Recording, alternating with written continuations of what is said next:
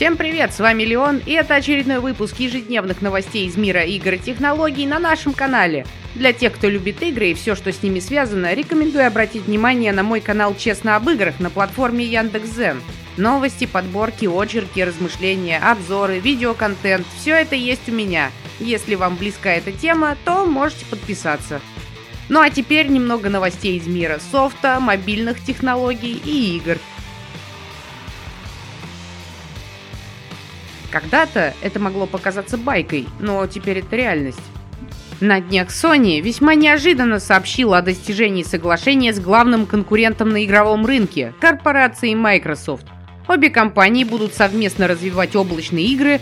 Как считается, причиной этого стала опасность, вызванная желанием Google вырваться на игровой рынок при помощи Stadia. Некоторые онлайн-сервисы PlayStation переедут на облачную платформу Azure – это произошло после того, как PlayStation потратила 7 лет на разработку собственного сервиса потоковых игр, пользующегося ограниченным успехом. Возможно, никто не был более потрясен новостью, чем сотрудники подразделения самого PlayStation, которые почти два десятилетия эффективно боролись с американским программным гигантом на рынке игровых консолей, оценивающимся в 38 миллиардов долларов. Как сообщают информаторы Bloomberg, переговоры с Microsoft начались еще в прошлом году и велись непосредственно высшим руководством Sony в Токио, практически без участия подразделения PlayStation. Неудивительно, что сотрудники игрового подразделения были застигнуты врасплох этими новостями. Сообщается, что менеджерам даже пришлось успокаивать работников и заверять их, что на планы, касающиеся PlayStation 5, это никак не повлияет. Этот трудный момент является частью болезненного урока, с которым Sony и многие другие технологические компании сталкиваются постоянно. Ведущие мировые поставщики облачных услуг становятся все более влиятельными, и если компания не тратит миллиарды долларов в год на центры обработки данных, серверы и сетевое оборудование, она просто не может идти в ногу со временем. Почему же так произошло? Sony стала первой крупной игровой компанией, которая вышла на рынок потоковых игр после покупки американского стартапа Gaikai в 2012 году за 380 миллионов долларов. Три года спустя она выпустила службу PlayStation Now, которая позволила запускать исполняемые в облаке игры PS3 на ПК и PS4, с тех пор услуга привлекла 700 тысяч платных подписчиков, а в ее каталог вошли проекты PS2 и PS4. Однако жалобы на проблемы с подключением не прекращаются до сих пор, а само развертывание идет довольно медленно. Например, в России служба недоступна до сих пор. PlayStation Network – другая игровая служба, через которую развертываются обновления, работают облачные сохраненки и многопользовательские игры PlayStation 4. Она приносит компании массу прибыли. На данный момент она все еще находится в ведении другого облачного гиганта Amazon Web Services – Согласно данным информатора Bloomberg, в прошлом году Sony и Amazon провели переговоры о более тесном сотрудничестве в сфере облачных игр, но, к сожалению, не смогли договориться о коммерческих условиях. Этот факт и привел Sony в объятия Microsoft. В настоящее время Amazon разрабатывает собственную потоковую игровую службу. Ключевой вопрос – кто по-настоящему выиграет от данного партнерства? Большинство аналитиков сходится во мнении, что, по крайней мере, в краткосрочной и среднесрочной перспективе это решение даст Sony положительные результаты. Облачные игры еще не готовы вырваться на рынок. Когда Google представила Stadia в марте, многие участвовавшие в тестировании пользователи сообщили о неудовлетворительных результатах, включая сильные задержки с откликом на действие игрока и периодические падения качества картинки.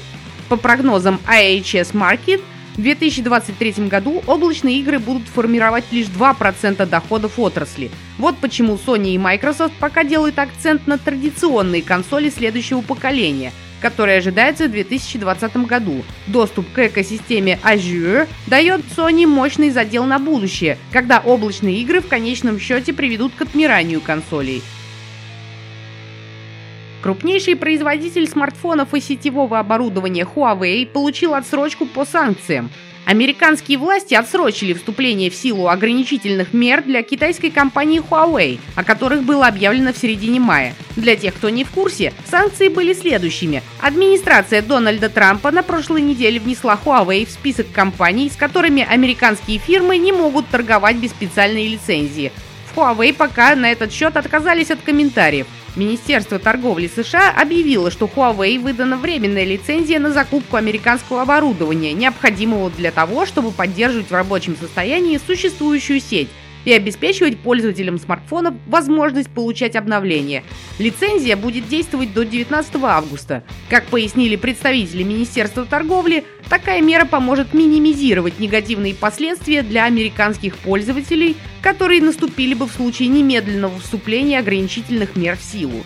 Приобретать американское оборудование для каких-либо проектов Huawei по-прежнему запрещено – Будет ли продлен срок действия лицензии после 19 августа, пока неизвестно. Для тех, кто не в курсе, чем это грозит, напоминаю, что компания Google отключит корпорацию Huawei от некоторых обновлений операционной системы Android. Также смартфоны-производители не смогут использовать Google Play, YouTube, карты и так далее. Некоторым утешением станет то, что это не коснется уже купленных смартфонов. Кроме того, правительства нескольких стран уже запретили телекоммуникационным компаниям использовать оборудование Huawei в мобильных сетях 5G.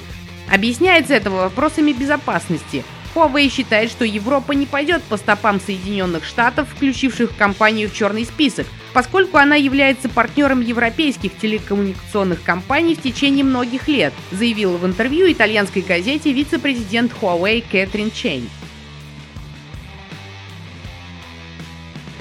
И снова мы о многострадальном Galaxy Fold. Компания Samsung уже исправила недостатки в гибком смартфоне Galaxy Fold и определилась с датой перевыпуска устройства. Во всяком случае, так утверждает издание TechSpot. Сообщается, что новинка появится уже в июне, хотя точной даты пока не приводится. Компания внесла в конструкцию два существенных изменения. Во-первых, защитный слой экрана больше нельзя будет снять, как обычную пленку, а во-вторых, зазор на месте сгиба уменьшился – Пока сложно сказать, насколько надежнее стали смартфоны, остается лишь ждать появления их на рынке. При этом те пользователи, что оформили предзаказ, получили вдобавок бонусные баллы за каждый доллар стоимости. То есть для Galaxy Fold это 3960 баллов или порядка 20 долларов в переводе на обычные деньги.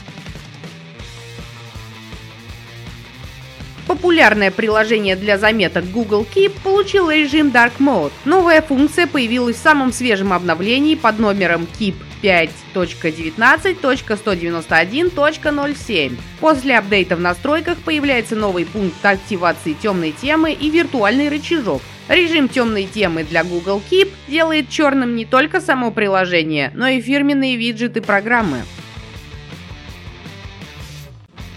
Авторы World War Z хотели заняться ремейком Half-Life 2, но Гейб Ньюэлл ответил им отказом. Сооснователь и исполнительный директор студии Saber Interactive, авторы последней World War Z, Мэтью Керч дал интервью издателю Game Watcher. В нем он рассказал, как предлагал Valve заняться ремейком Half-Life 2. Цитата. После того, как мы сделали Halo Combat Evolved Anniversary и Halo 2 Anniversary для Halo The Master Chief Collection, я обратился лично к Гейбу Ньюэллу, потому что знал его по прошлой жизни, и сказал, я хочу заняться ремейком Half-Life 2. Это все, что я хочу сделать. Я ничего с тебя не возьму. Я сделаю это за долю с продаж, но даже эта доля будет небольшой. Я просто хочу сделать это, потому что очень люблю эту игру. Конец цитаты.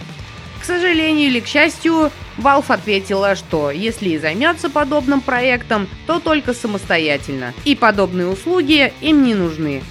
На сегодня все, с вами был Леон, большое спасибо за прослушивание и за просмотры, и до новых встреч, друзья!